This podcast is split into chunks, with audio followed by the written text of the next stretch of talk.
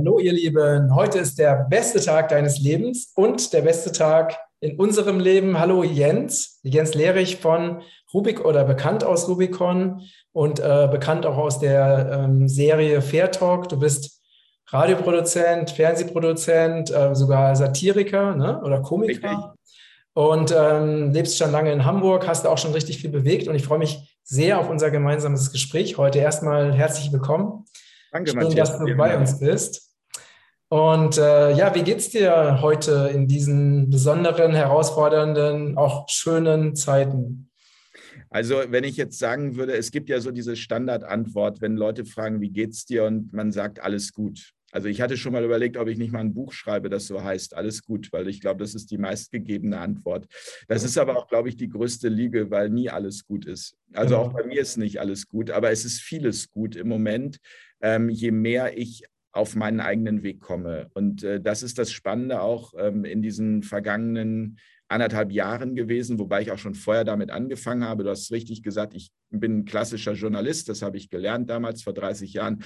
Dann habe ich sehr lange Comedy gemacht, mache ich heute auch immer noch. Dann bin ich zu den alternativen Medien gekommen, zum Rubicon und daraus hat sich unter anderem auch ein Projekt entwickelt wie Fairtalk TV, das ein eigenständiges äh, Projekt heute ist. Und da bin ich halt vor allem auch als äh, Moderator und muss sagen, dass ich ähm, durch diese Krise einfach so unglaublich viele spannende, tolle Menschen kennengelernt habe, dass ich in meinem Leben das Gefühl von Erfüllung spüre. Mhm. Das war etwas, ähm, das war vor fünf Jahren noch nicht so. Mhm. Obwohl ich eigentlich materiell sehr gut aufgestellt war und gutes Geld verdient habe und mich immer aber gefragt habe, ob das, also ob das Materielle tatsächlich ähm, mein Glück sein kann. Das habe ich immer geglaubt. Ich bin so groß geworden, dass Materielles sehr, sehr wichtig ist. Also bei uns war das zu Hause so, reiche Leute waren immer gute Leute. Mhm. Ähm, und wer nichts hatte, hat es irgendwie nicht geschafft. Damit bin ich groß geworden. Also was wollte ich als Kind schon haben? Geld. Mhm. Ja, also ich habe schon als Kind irgendwie angefangen und habe versucht, aus einer D-Mark zwei D-Mark zu machen. Ich habe mir als, als Sechsjähriger von meinem Taschengeld im Sommer eine Eispackung gekauft, so ein Liter Packung von Langnese, habe in eine Eiszange investiert und habe dann äh, aus, ich sag mal, fünf D-Mark äh, zehn D-Mark gemacht. Das wow. hat mich schon immer fasziniert. ja. Und ähm, bin dann aber auch in so ein ich sage es jetzt mal, in so eine Konsumsucht reingeraten, ähm, die halt immer mit steigendem Einkommen immer stärker wurde. Und ich habe halt immer mehr gebraucht, wie das halt bei einem Süchtigen so ist. Ja, und ich glaube, es gibt sehr viele Menschen, die konsumsüchtig sind. Und dass ich da heute so offen drüber reden kann, ist auch ein großes Glück und ist auch durch ich sag mal, dieses Erwachen der vergangenen Jahre. Mhm. Ja, dass ich mhm. ähm, eben gespürt habe, worum es geht. Also es, bitte nicht falsch verstehen. Ähm, ich finde es gar nicht schlimm, Geld zu verdienen. Auch heute verdiene ich noch gerne Geld. Geld ist per se erstmal nichts Schlechtes. Aber Geld ist nicht oder kann nicht der Hauptgrund sein, warum ich etwas mache. Und das ist der große Unterschied. So wie ich auch früher Geld eher für Luxus ausgegeben habe und heute Geld eher für Dinge ausgebe, die meine Seele berühren. Mhm. Wie zum Beispiel das Klavier, das hinter mir steht. Also ich bin mhm. jetzt kein guter Klavierspieler, aber mich haben schon immer Klaviere berührt. Mhm. Und ein Klavier ist etwas, ähm, das ist eine Investition, da freue ich mich jeden Tag drüber, wenn ich hier in das Studio komme und da so ein paar kleine äh, Akkorde vor mich hinklimpern kann. Ähm, mhm da freue ich mich zehnmal mehr drüber als jetzt zum Beispiel über jedes Auto oder über mhm. jede teure Winterjacke oder so die Dinge oder Uhren, das, was ich so früher konsumiert habe. Spannend. Und äh, gab es für dich so einen Punkt, also sowas wie einen Punkt, wo du aufgewacht bist, äh, wo du plötzlich deine Sichtweise vielleicht auch ändern musstest, ähm, wo du gemerkt hast, äh, ne, die Sucht nach Geld, nach Luxus, äh, die hinterlassen dir eine Lehre. Also hast du irgendwie so ein besonderes Erlebnis gehabt vielleicht? Ja, ich habe ein besonderes Erlebnis gehabt. Ähm, in meinem Leben gab es einen äh, Schicksalsschlag vor etwa zehn Jahren. Ähm, und das ging eigentlich, wenn man mal so will, das ganze Jahr 2009, ähm, 2010 über. Also da, da kam wirklich so ein Einschlag äh, nach dem nächsten. Also auch wirklich Dinge, wo man sagen, erst was ähm, eine Krankheit eines meiner Kinder, Die, äh, der, mein Sohn, der eine chronische Krankheit äh, bekommen hat. Ähm, danach hatten wir mehrere Wasserschäden in unserem Haus. Dann mussten wir aus diesem Haus raus. Dann wurde das Haus restauriert. Dann hat die Spedition die Möbel daraus geräumt, damit das restauriert werden kann. Dann ist die Spedition abgebrannt. Dann waren also auch plötzlich alle Möbel weg. Mhm. Und also in diesem Jahr passierte einfach so unglaublich viel. Also eine Freundin von mir, der ich das erzählt habe, die, die, die konnte es erst überhaupt gar nicht fassen und hat irgendwann gesagt, das klingt fast biblisch. Ja, also so dieses, dieses Jahr, in dem ich resettet wurde. Und ähm, ab diesem Zeitpunkt habe ich angefangen, alleine schon auch durch eben meinen Sohn, mich mit Schulmedizin zu beschäftigen, mit den Hintergründen von Schulmedizin. Und ich wollte das, weil ich bis zu dem Zeitpunkt Gesundheit nie in Frage gestellt habe. Gesundheit war für mich immer da. Das war was, mhm. das hatte man. Und ich äh, hatte jetzt irgendwie auch nicht in meinem Umfeld Menschen, die schwer krank waren oder so. Und von daher war das das erste Mal, dass ich wirklich, ja, das war wie so ein Einschlag, dass ich mich mit Gesundheit beschäftigen musste. Und zwar nicht mit meiner mhm. eigenen, sondern mit der Gesundheit meines Kindes, was auch mhm. nochmal eine ganz andere Dimension hat. Mhm. Ähm, und äh, da habe ich dann einfach so hinter die Kulissen geschaut, hinter die Kulissen der Pharmaindustrie. Und die Kreise wurden immer größer. Ich habe mich immer mehr interessiert für diese Dinge. Und dadurch ähm, bin ich vor zehn Jahren auf diesen Weg gekommen, der aber so nach meinem Gefühl niemals, glaube ich, wirklich endet, äh, bis dieses Leben irgendwann beendet sein wird. Also weil ähm, so die Leute, die immer behaupten, sie sind erleuchtet irgendwann oder so. Ich weiß gar nicht, ob es das gibt, weil das mhm. Leben ja immer weitergeht. Das Leben ist dynamisch. Ja, das Leben ja. entwickelt sich immer weiter. Und ähm, man kann zwar eine gewisse Zufriedenheit erreichen, also eine innere Zufriedenheit. Das ist auch etwas, was ich sehr gelernt habe, dass man Zufriedenheit nicht im Außen generieren kann, sondern nahezu ausschließlich in sich. Mhm. Ja. Mhm. Und ähm, ja, das, das ist so für mich es ist also für mich ein Prozess, der sich so anfühlt, als wäre ich ein gutes Stück weitergekommen, der aber nicht abgeschlossen ist, weil ich nicht weiß, was jetzt gleich passiert, wenn ich hier das Studio verlasse oder was in einem Jahr ist oder was in zehn Jahren ist. Ja, sondern ich versuche dem nur mit mehr Annahme zu begegnen, also die Dinge anzunehmen, die kommen. Ähm, ich versuche nicht mehr so zu bewerten.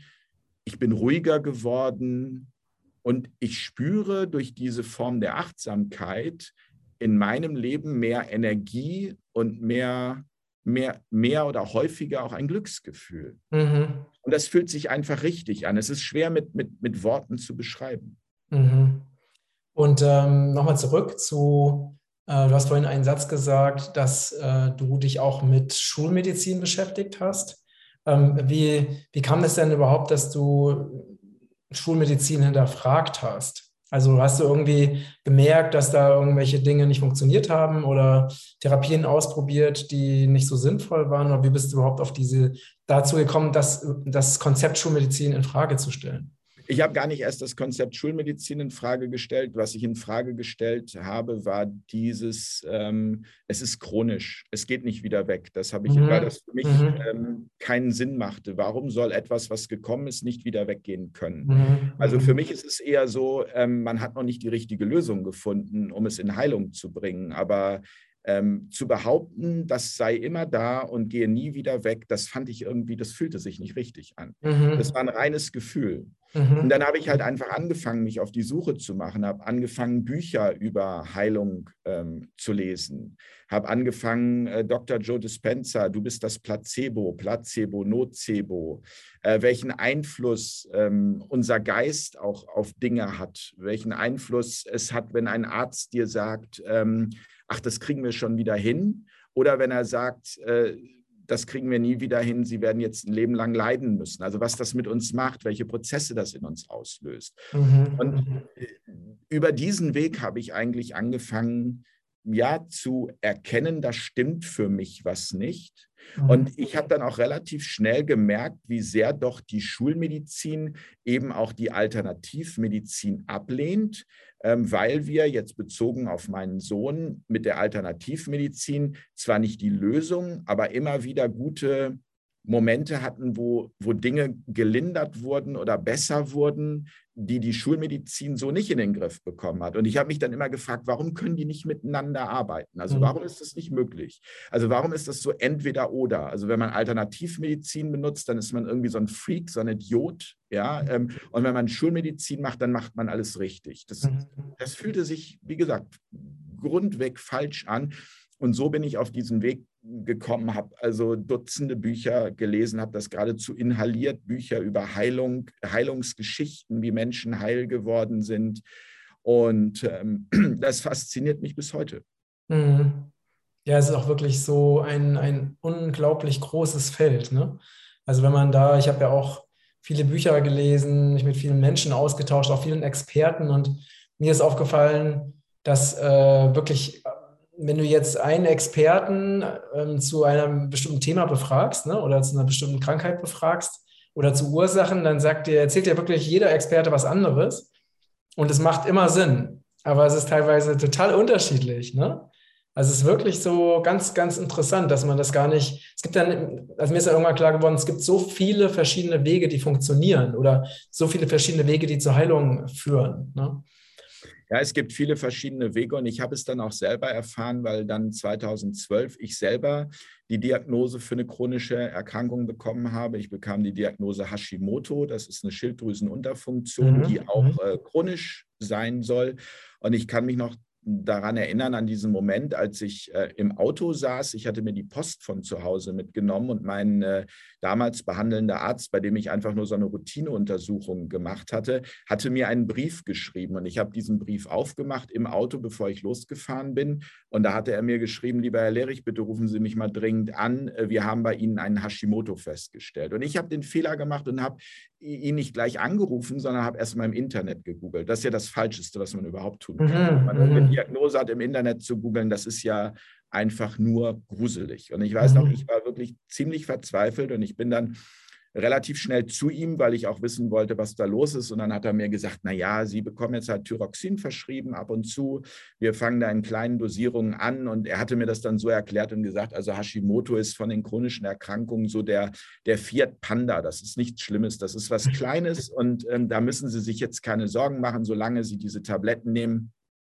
Ähm, ist alles gut. Und das war mir dann auch schon wie, ich soll jetzt täglich Tabletten nehmen. Also was ist denn hier eigentlich gerade los? Äh, mhm. Ich will mhm. nicht täglich Tabletten nehmen und habe dann eben auch angefangen, wiederum Alternativmediziner aufzusuchen. Ähm, und habe nachgefragt, wofür steht denn Schilddrüse? Und ähm, da ging es dann ganz schnell um dieses Thema unterdrückte Emotionen, mhm. nicht das mhm. sagen, was man sagen möchte. Und ich habe dann verstanden, das passt da alles so gut auf mich. Tatsächlich bin mhm. jemand, der sehr angepasst erzogen wurde, es immer anderen recht machen, mich selber äh, nicht in den Vordergrund stellen, sondern immer gucken, dass es anderen gut geht. Ähm, und das habe ich dann verändert und habe aber diese Tabletten nicht genommen. Ich habe das Rezept abgeholt, habe die Tabletten aber nicht genommen. Ich habe äh, also das, das Rezept nie eingelöst quasi. Mhm, mh. so, und was soll ich sagen, das war 2012, ist jetzt neun Jahre her. Ich habe bis heute nicht eine einzige Tablette Thyroxin genommen. Mhm. Und ich war vor zwei Jahren wieder beim Arzt und der Hashimoto ist nicht mehr nachweisbar. Ja, wow, toll. Ja, so, ja, ich habe meine, aber, aber, und das ist der Punkt, Matthias, das ist mir noch wichtig. Ja, das ist, weil ich es wollte. Also man kann ja auch immer den Weg gehen und sagen, es ist mir zu anstrengend oder es passt einfach gerade nicht. Ich habe gerade nicht die Zeit zu gucken, was ist bei mir mhm. los. Ja. Und dann nehme ich halt erstmal die Tablette, damit es mir nicht allzu schlecht geht. Ja, ich habe halt diesen Weg gewählt und gesagt, jetzt wird es anstrengend, richtig anstrengend. Und es war richtig anstrengend. Jeder weiß das, wie schwierig Selbstoptimierungsprozesse sind. Ja? Ähm, auch meine Ernährung habe ich komplett umgestellt. Ich habe von dem Zeitpunkt an keine Kuhmilch mehr getrunken. Ich habe äh, kein Weizenmehl mehr gegessen. Ich habe äh, kein Industriezucker mehr zu mir genommen. Ich habe ähm, angefangen mit Meditation. Also ich habe ganz viel, ich hab, äh, bin regelmäßig zur Homöopathin gegangen die mit mir das auch einjustiert hat. Und all mhm. diese Dinge scheinen dazu geführt zu haben, dass diese Diagnose von 2012 ähm, nicht mehr da war. Mhm. So, mhm. und, und das ist jetzt kein, weil dann jetzt viele sagen würden, ähm, ja, ähm, äh, hier, das, das kann doch gar nicht sein und dann war das sicherlich gar keine richtige Diagnose oder so.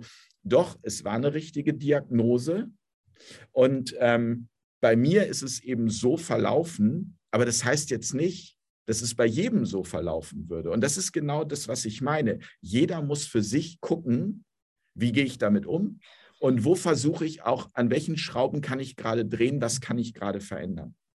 Ja, ja, total. Ne? Und auch wenn wir jetzt mal auf so auf eine höhere Ebene gehen, also ich erinnere mich gerade auch an so eine Diagnose. Ich hatte mal so eine Diagnose oder was heißt, das war einfach so ein, äh, eine Röntgenaufnahme ne? von, von äh, Zysten in den Nieren. Und das ist bei uns so eine, einfach so eine äh, Geschichte, also da ist letztendlich auch meine Mutter dran gestorben und das ist so eine Familiengeschichte. Ne? Zysten in den Nieren, das äh, haben jetzt ganz viele bei uns in der Familie und äh, ich habe das, aber ich habe mich damit gar nicht weiter beschäftigt und dann irgendwie ein paar Jahre später gab es nochmal eine Aufnahme und da waren die Zysten nicht mehr da. Ne?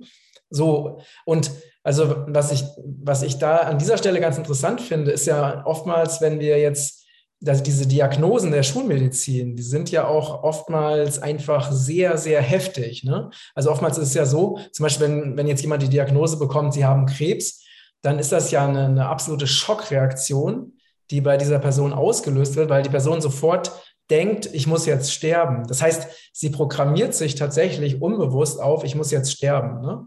Und das jetzt mal bei Krebs ist natürlich jetzt ein krasses Beispiel, aber das hat ja auch ganz viel damit zu tun, wie wir über eine solche Diagnose denken. Ne? Also inwieweit wir sagen, ja, also Ne, wenn ein bewusster Mensch könnte sagen, der Arzt bietet mir jetzt eine Realität an, die nur er kennt, beziehungsweise eine Realität, die nur die Schulmedizin kennt. Ne? Ähm, und ich habe die Wahl, ob ich diese Realität auch als meine anerkenne oder ob ich diese Realität einfach nicht als meine anerkenne. Und also das finde ich auch eine, eine, ganz, ganz wichtige Ebene, sich diese Ebene mal anzuschauen, bewusst zu machen. Ne? Auf jeden Fall. Aber das bedeutet eben tatsächlich Eigenverantwortung zu übernehmen in dem Augenblick, ja, und zu sagen, ich verlasse mich jetzt nicht nur auf diesen einen Arzt. Das wäre jetzt erstmal die Komfortzone. Es ist natürlich erstmal einfach, nur eine Tablette zu schlucken und so weiterzumachen wie bisher. Aber das ist eben auch die Kritik, die ich an der Schulmedizin habe. Schulmedizin und bitte nicht falsch verstehen. Ich bin der Schulmedizin grundsätzlich für viele Errungenschaften auch sehr dankbar. Das ist auch das, was ich eben schon gesagt habe. Ich möchte ja gar nicht die Schulmedizin grundsätzlich ähm, verteufeln, aber ich möchte, dass sie mit der Alternativmedizin zusammenarbeitet, mhm. ja, dass sie für den Patienten das Beste rausholt. Und die Schulmedizin verkommt für mich oftmals zu einer Symptomunterdrückungsmedizin. Ja, ja. Das heißt, man guckt sich das Symptom an, man hat Kopfschmerzen, man schluckt ein Aspirin, man hat wieder Kopfschmerzen, schluckt, das macht man jahrelang und dann wundert man sich irgendwann, dass man Magengeschwür bekommt. Das wird man aber niemals auf den Aspirinkonsum zurückführen. Und das ist das, was ich meine. Ähm, bist du bereit dafür, in dem Augenblick tatsächlich die Verantwortung zu übernehmen und zu gucken, Mensch, was ist in meinem Leben gerade, was stimmt nicht? Ist es meine mhm. Beziehung? Ist es mein Job? Ist es meine Ernährung? Ist es mein Freundeskreis? Ist es finanzieller Stress? Ähm, wo, woher kommt das? Mhm. Ja, und diese Ehrlichkeit mit sich selbst einzugehen und zu gucken, an welchen Schrauben kann ich drehen? Und auch da nicht zu glauben, man kann das alles auf einmal machen. Die meisten Leute scheitern immer daran, dass sie sagen, das schaffe ich eh nicht und deswegen mhm. machen sie so weiter wie bisher. Ich sage immer in kleinen Schritten. Auch bei mir mhm. war dieser Hashimoto nicht von heute auf morgen weg. Das ist ein, ein Prozess, der über Jahre gedauert hat. Ich weiß nicht, wann genau der Zeitpunkt war, dass er weg war, weil ich habe mich dann erst ein paar Jahre später, da als mir dieser Arzt diese Diagnose gab oder viele Jahre später, das erste Mal überhaupt wieder untersuchen lassen, mhm. weil ich eben das Gefühl hatte, dass das, was ich da tue, mein Leben umstellen, die Dinge aussprechen, die mich nerven, ähm, durchaus auch anderen, wie gesagt, die Meinung so richtig zu pusten und zu sagen, was mich stört, ähm, meine Ernährung umzustellen, das hat mir so gut getan, dass es mir einfach von Tag zu Tag besser ging, ohne dass ich irgendeine Tablette geschluckt habe. Mhm. Ja, und. Mhm. Genau. Und ähm, diese, ne, das, was du vorhin äh, Selbstoptimierung genannt hast, äh, dieser Prozess, ne, dass du eben Dinge, die du vorher unterdrückt hast, ähm, dann wirklich verändert hast, hast du das einfach plötzlich schlagartig eingesehen oder hast du dir da therapeutische Unterstützung geholt? Also hattest du Coaches oder Therapeuten, die dir eben diese Verhaltensmuster gespiegelt haben oder bist du davon selber drauf gekommen? Nein, definitiv hatte ich äh, Coaches und Therapeuten. Und ähm, das mhm. finde ich auch äh, nach wie vor ähm, so wichtig zu sagen, dass jeder versuchen sollte, sich da jemanden zu suchen, mit dem er resoniert, mit dem er irgendwie ähm, das Gefühl hat, der kann ihn weiterbringen und mhm. ähm, der ähm, zeigt ihm auch einen Weg auf, ähm, ohne zu glauben, derjenige nimmt dir das ab. Oder das, also das ist ja nicht dieses Prinzip, du gehst zu einem Coach und der nimmt dir das Schlechte weg, sondern das Schlechte weg kannst du dir nur selbst nehmen. Genau, genau. Aber der Coach kann dir dabei unglaublich helfen, mhm. ähm, diese Schritte zu gehen und vor allem auch dabei darauf zu achten, dass du eben ein gutes Tempo gehst mhm. und nicht zu schnell und nicht so alles auf einmal und dann so wie bei einer Diät, oh, jetzt muss ich abnehmen und dann isst man irgendwie zehn Tage gar nichts und dafür mhm. danach das Doppelte. Ja, ja, genau. Und, und deswegen habe auch ich definitiv ähm, Coaches besucht, spannende Menschen kennengelernt, wirklich alles, Homöopathen. Ich bin auch bei einem Geistheiler gewesen. Ähm, ich habe alles ausprobiert mhm. und habe mhm. diese, diese Bücher verschlungen. Und auch heute ist es noch so, dass ein Buch über Gesundheit, wie jetzt zum Beispiel gerade der aktuelle Bestseller von James Nestor, Breath, da geht es ums Atmen, Aha. Nase, kann ich nur empfehlen. Also wow, also wenn du das Buch liest und dir klar wird, welche, welche welch groß wichtiger Faktor das Atmen und die Nase ist in Bezug auf deinen ganzen Körper und alles andere, da sind immer wieder so Wow-Momente dabei, wo ich auch so dankbar dann bin und denke, mhm. cool, das ist einfach so ein Wissen, ja, das kann ich nicht gleich umsetzen von heute auf morgen, aber das bringt mich weiter. Ja, und ja, spannend, spannend. Es gibt mir wiederum ein Gefühl auch von, ich mache gerade irgendwie das Richtige und bin gerade auf dem richtigen Weg. Mhm. Du hast vorhin das Thema Eigenverantwortung angesprochen. Ähm, was bedeutet, also das, was du beschreibst, ist ja wirklich ähm, aus meiner Sicht, ne, du hast das Leben gelebt, also ganz viel auch aufgrund der Prägung, ne, aufgrund der Konditionierung. Und dann gab es ja eben dieses besondere Jahr und diese Herausforderung. Und dadurch bist du, ist es dir gelungen, aus diesen Konditionierungen oder aus diesen Prägungen ähm, auszubrechen. Und du hast dann die Verantwortung oder vielleicht so, du hast einfach das, äh, das Zepter deines Lebens einfach selbst in die Hand genommen und hast dich einfach nicht mehr automatisch steuern lassen. Ne? Äh, und das ist natürlich klar, also aus meiner Sicht, wenn man, wenn jemand diese Entscheidung trifft, also wirklich die Verantwortung, die Kontrolle über das eigene Leben selbst in die Hand zu nehmen, dann muss ja auch wirklich das erfolgreich sein. Ne? Das wird sich ja nach und nach zeigen. Ähm, und würdest du sagen, das ist einfach durch diese durch diese Not ne, oder diese, diese Herausforderung, denen du ausgesetzt warst, hat dich das wirklich dazu gebracht, in die Eigenverantwortung zu gehen? War das für dich wirklich dieser, dieser Punkt, der, der, der, dich, der dir diese Energie oder diese Motivation gegeben hat, alte Gewohnheiten, alte Glaubensmuster und so weiter zu überwinden? Das ist eine spannende Frage. Da muss ich mal einen kurzen Augenblick äh, drüber nachdenken.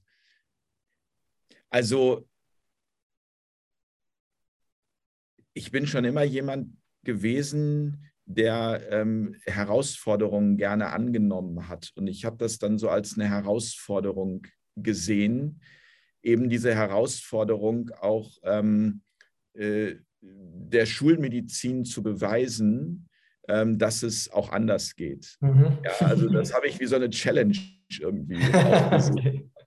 Ja, also äh, äh, wie, so ein, wie, so ein, wie so einen kleinen Wettbewerb. Ja, äh, und ich bin da aber auch meiner Frau sehr dankbar, die mir in all den Jahren unglaublich viel Support gegeben hat, die auch schon vorher, also auch schon äh, bevor wir diesen Schicksalsschlag hatten, auf diesem Weg war, also die auch vorher sich schon mit Alternativmedizin und Homöopathie ähm, sehr auseinandergesetzt hatte. Und äh, ich hielt das alles so, weißt du, Homöopathie, das war für mich irgendwie so einfach Zuckerkügelchen. Ich habe das, wenn man einen Menschen liebt, dann sagt man, ja, okay, wenn du das glaubst, das funktioniert, ist es okay, aber ich habe das einfach für Schwachsinn gehalten, um es mal ganz deutlich zu sagen.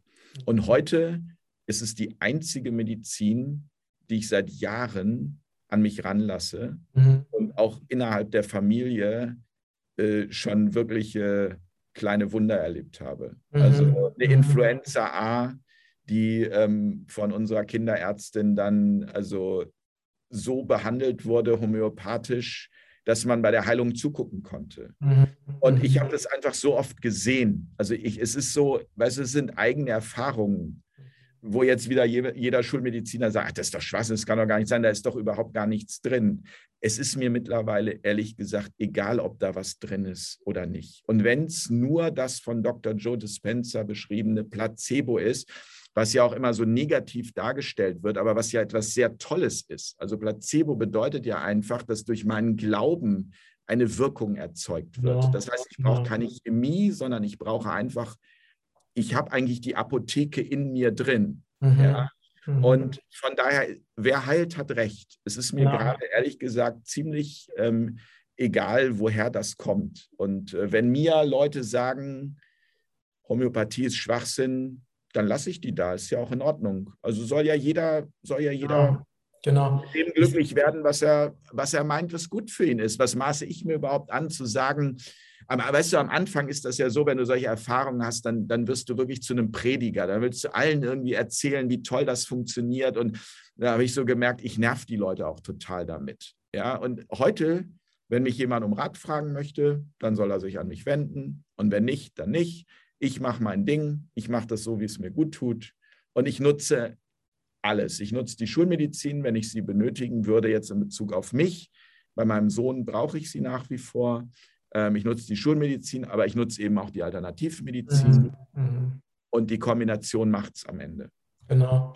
Naja, und was, ähm, ne, also was man den, den äh, Kritikern der Homöopathie, ne, die ja sagen, dann sagen, ja, ist ja alles nur Placebo-Effekt, dann kann man natürlich die Frage stellen, wieso funktioniert es dann bei Tieren? Ne? Also dann dürfte es da nicht funktionieren, wenn das so wäre. Ne? Und, und, letztendlich ist, ist aus meiner Sicht ist Homöopathie einfach eine Informationsmedizin. Genau. Es ist eine Information darin enthalten und Informationen, ja, kann man nicht mit materiellen Werkzeugen messen, ne? weil da braucht man andere Messgeräte für.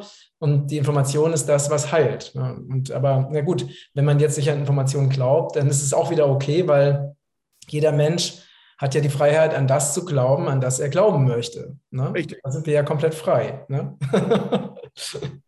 Noch. Noch, genau.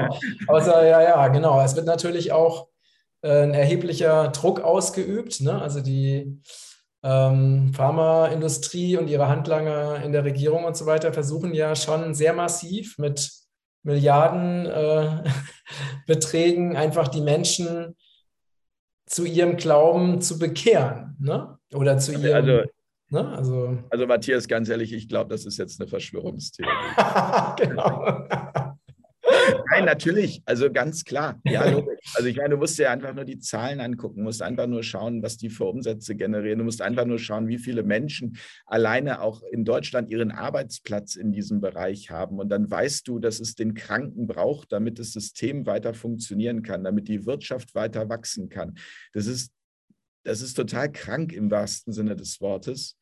Aber ähm, es haben ja auch alle all die Jahrzehnte mitgemacht. Und da sind wir wieder bei der Eigenverantwortung. Es ist auch so, dass ich immer es nicht verstehen kann, wenn Leute sich über, das wäre jetzt noch ein alternatives Beispiel, ähm, sich über die Bildzeitung zum Beispiel aufregen. Äh, dann sage ich immer, kauf sie doch einfach nicht. Also das ist doch die Macht, die du hast. Oder wenn sie sagen, irgendwie überall McDonalds, ja, geh doch nicht hin. Ja, genau. Also ich meine, wir haben das doch schon auch und jeder für sich hat das doch in der Hand.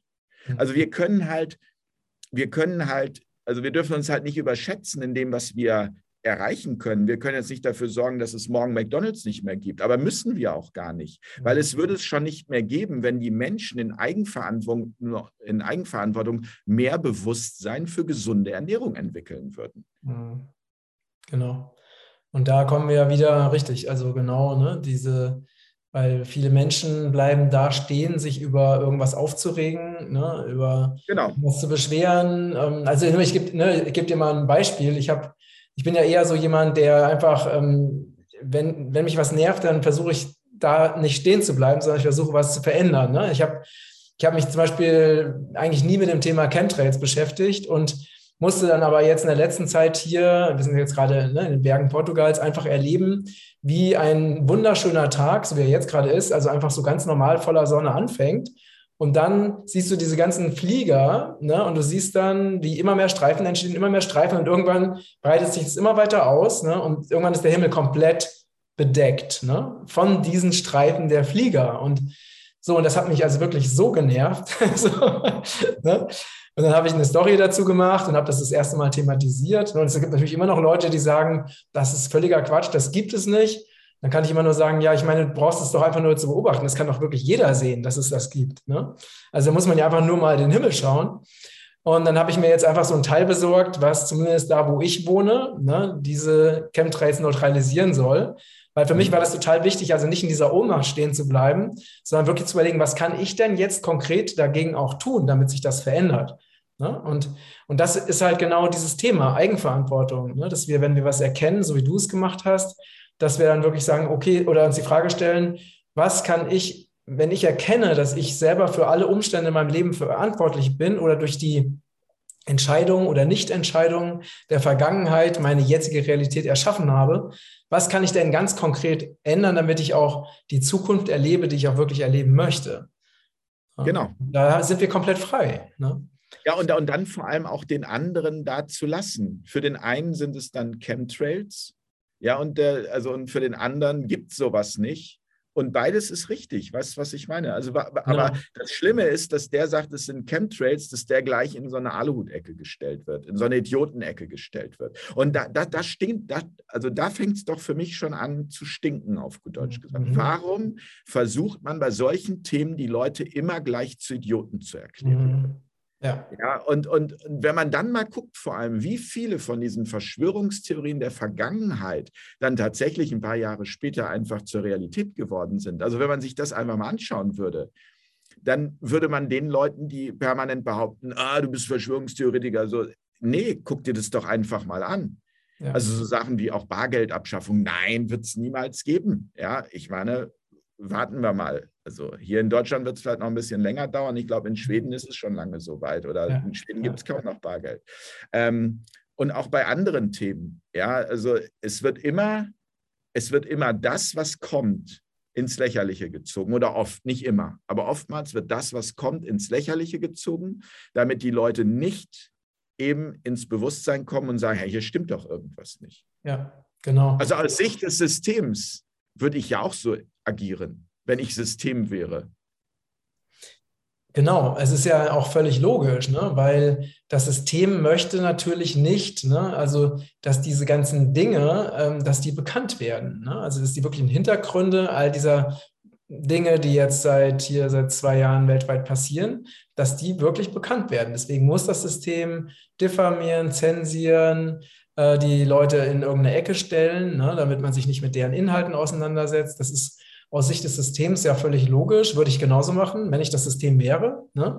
Oder, oder sagen wir mal, wir, eigentlich sind wir das, ich glaube, da muss man vom Wort her nochmal aufpassen, wir sind ja alle ein Stück weit das System. Sagen wir mal so, die, die das System bestimmen oder in der Hand haben. Und dass es die ja. gibt, die Superreichen. Ja, wo, das ist ja nun keine Verschwörungstheorie mehr. Das, das kann selbst der, der, äh, ja, der das kann keiner mehr, das kann keiner mehr leugnen. Da muss man sich einfach nur mal die Zahlen anschauen. Wenn irgendwie, ich glaube, äh, sieben äh, Superreichen so viel gehört wie dem anderen ärmeren Teil der Welt, also der anderen Hälfte, dann ist klar, dass die sieben auf jeden Fall mehr zu sagen haben als jeder von uns. Ich glaube, das, ähm, das kann keiner mehr bestreiten. Ja, richtig. Genau. Und, ähm, und es ist halt einfach ja, also ich glaube, das ist gerade so eine, so, dass wir gerade halt in so einer Zeit leben, wo dieses Thema, also dieses Thema Eigenverantwortung ne, oder auch dieses Thema Verantwortung für sein Leben abgeben, ist eines der vielleicht das gerade das allerwichtigste Thema. Ne? Weil wenn wir wirkliche Verantwortung übernehmen, dann erkennen wir, wir sind hierher gekommen, wir haben Verantwortung für unser Leben, wir haben auch Verantwortung für unsere Erde, ne, die uns auch das Leben geschenkt hat, wir haben Verantwortung für unsere Kinder und diese Verantwortung wirklich zu übernehmen, das ist natürlich nicht bequem. Aber das ist etwas, was auch, wenn man das wirklich macht, auch zutiefst erfüllt. Ne? Weil man einfach genau. auch nicht nur für sich selbst, sondern auch für andere einfach da ist und sich dafür einsetzt, dass diese Welt besser wird. Ne?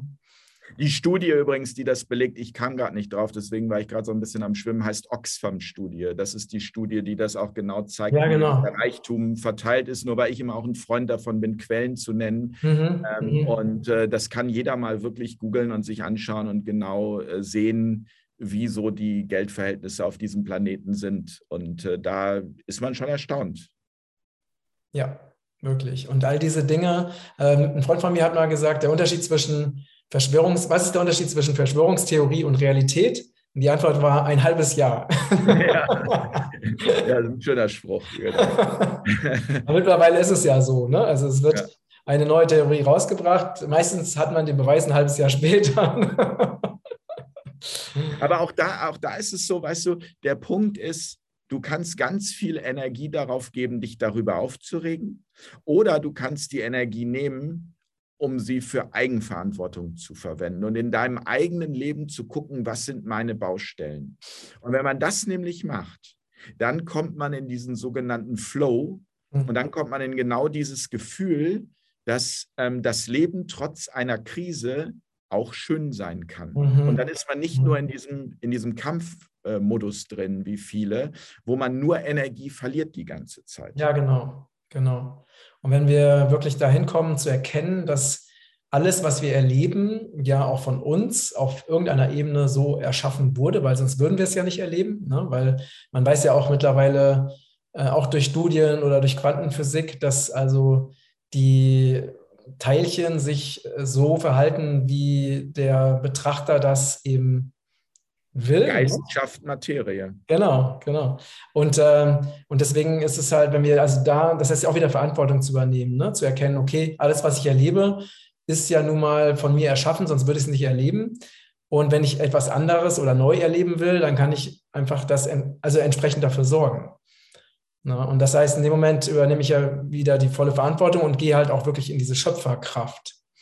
Ne? Ja, ich gehe in die Schöpferkraft und ich tue dann vor allem die Dinge, die mich zufrieden machen. Und das ist eben das, was ich jetzt auch in diesen letzten zwei Jahren, was ich auch eingangs schon mal gesagt habe, festgestellt habe.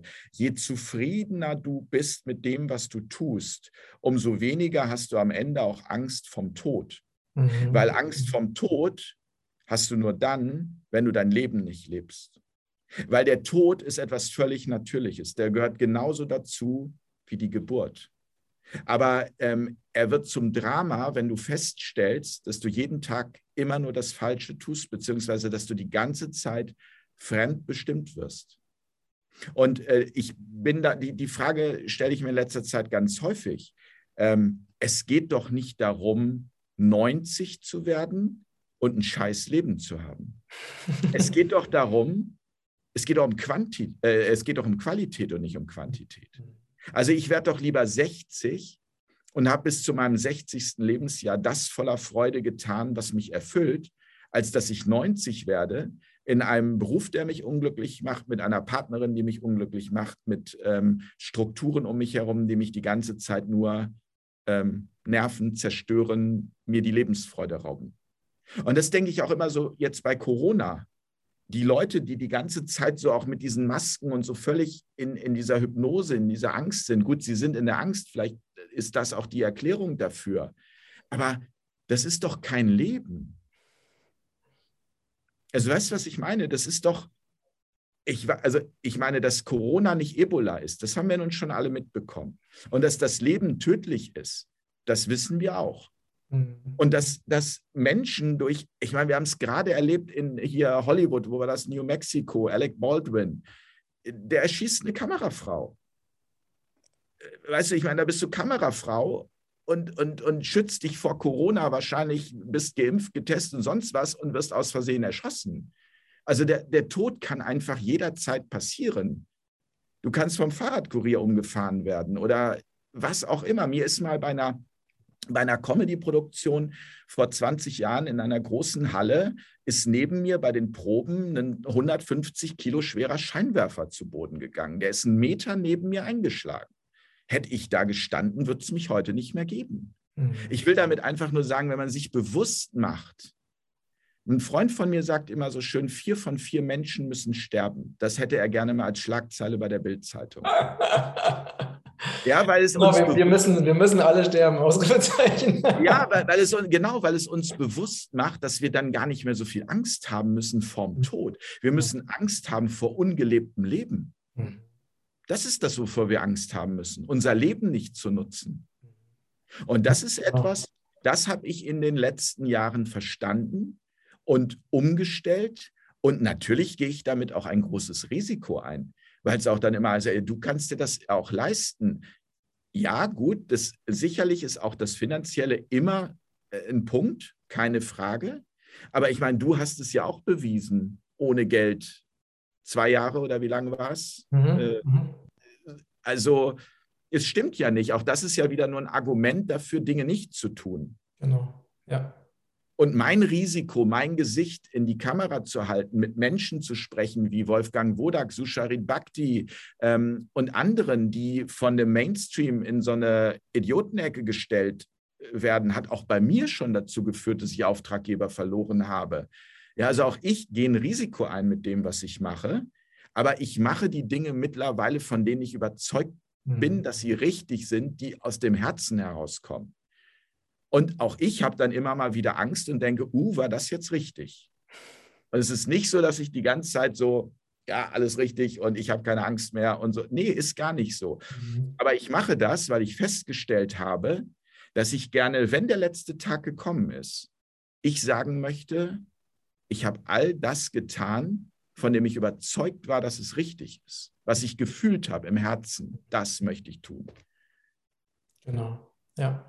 Das hast du wirklich sehr, sehr schön gesagt. Und wenn wir wirklich diesen, ich habe das ja auch so, ich erlebe das ja seit so langer Zeit, also wenn ich wirklich dem Herzen folge und äh, egal, manchmal entstehen da von außen betrachtet sehr verrückte Dinge daraus, aber es ist, entsteht wirklich dieser Flow und die Dinge, egal wie verrückt sie vorher auch er, erschienen sind, ne, trotzdem haben sie alle funktioniert, wo wirklich alle gesagt haben, das, das geht nicht. Du kannst jetzt nicht einfach sagen, du bist auf einmal veganer Koch vor, ne, vor, vor 20 Jahren, ne, wo niemand vegan gegessen hat und kannst jetzt ja. davon irgendwie leben. Das geht nicht. Ne?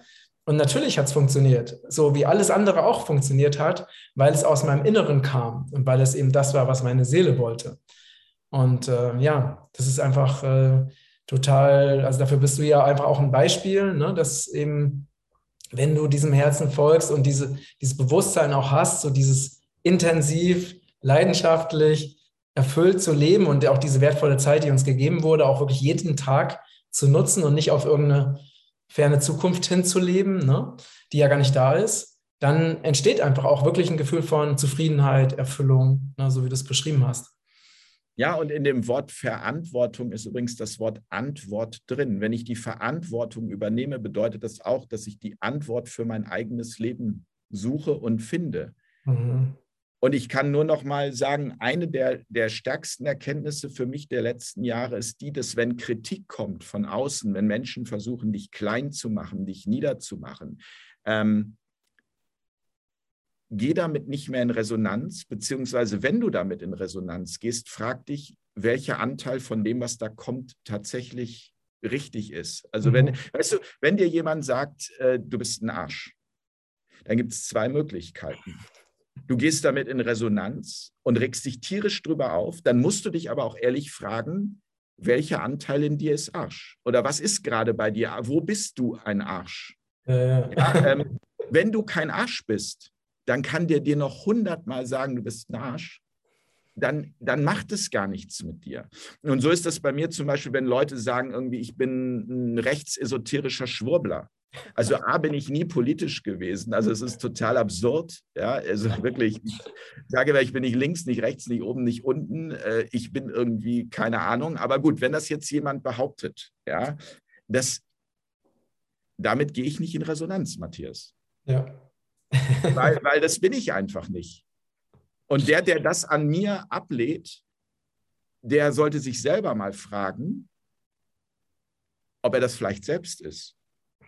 Genau, ja, weil es ist ja wirklich, letztendlich macht diese Person, die macht ja wirklich nur ein Statement und äh, zeigt ja in dem Moment, wo sie bewusstseinsmäßig steht. Ne? Das ist ja einfach ihre Realität, die sie versucht dir, auf dich überzustülpen. Aber ich meine, so einen komischen Begriff würden wir uns ja noch nicht mal im schlechten Traum ausdenken. Ne? Aber so, ne? Und äh, deswegen kann man das auch dann komplett bei den Leuten lassen, weil es ist ja ihre Realität, die sie da wieder. Ja, zumal, zumal ich wirklich ein großer Menschenfreund bin. Ich liebe Menschen, egal welcher Herkunft, egal wo sie herkommen, egal welche Hautfarbe sie haben, welche Sprache sie sprechen. Ich finde Menschen einfach spannend, fand ich schon immer. Ich bin auch mit einem, mit einem Obdachlosen aus Berlin eng befreundet oder mit einem äh, Straßenmusiker. Und ich, also ich habe so viele unterschiedliche Freunde, dass ich nur sagen kann, also ich bin ein großer Menschenfreund und wer mir unterstellt, ich sei ein Menschenhasser oder was auch immer, weil ich Interviews mit Wolfgang Bodak führe, wie es zum Beispiel passiert ist, dass Leute mir geschrieben haben, ich sei schuld mit diesen Interviews daran, dass jetzt Leute sterben müssen. Weil durch dieses Interview interpretieren die Corona falsch, nehmen das nicht ernst und äh, müssen, weißt du, äh, was bitte? was, was, was meinst du?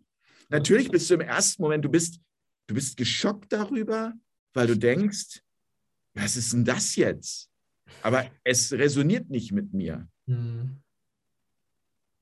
Ich reg mich dann eher über die, über die Dreistigkeit auf oder über die Unverfrorenheit, einfach so anzugreifen aus dem Nichts und dann auch noch anonym. Das sind ja. dann auch noch mit Liebsten, die es auch noch anonym machen. Ja. Ich stehe hier mit meinem Gesicht, mit meinem Namen. Mit mir kann man, und das sage ich auch immer, mit mir kann man sprechen. Und ich lade auch immer in meine Sendungen alle Menschen ein. Mhm. Aber die, die solche Kritik schreiben, die kommen dann nicht. Warum natürlich kommen die nicht? Natürlich nicht. Weil die nur ihren, ihren Dampf ablassen wollen. Mhm. Und ich glaube, das ist genau das, was, was ähm, vielleicht anderen auch ein bisschen Mut geben kann, auch etwas selbst ähm, mehr Gesicht zu zeigen und mutiger zu werden, weil die Angriffe von außen tun am Anfang weh, aber das geht auch ganz schnell weg, wenn du weißt, dass du das Richtige tust. Mhm, absolut. Ja. Und wenn dein Freundeskreis sich ändert, Entschuldigung, das noch irgendwie so nach dem Motto, oder wenn Leute sagen, jetzt bin ich enttäuscht von dir, ja, Enttäuschung, das Ende einer Täuschung, doch was Schönes, doch was Positives. Die Täuschung genau. ist beendet. Ja, genau. Weißt du, ich. Äh, ich mhm. Sehr schön. Ja, lieber Jens, ich danke dir für dieses dir, spannende Gespräch. Sehr, sehr schön. Wir könnten natürlich noch viele Stunden weiter quatschen und uns austauschen. Machen wir sicherlich auch an anderer Stelle. Möchtest du. Lade ich gerne mal zu Fair Talk ein. Ja, sehr gerne, sehr gerne. Also sobald ich wieder in Deutschland bin, das ist ja, glaube ich, live dann, ne? oder?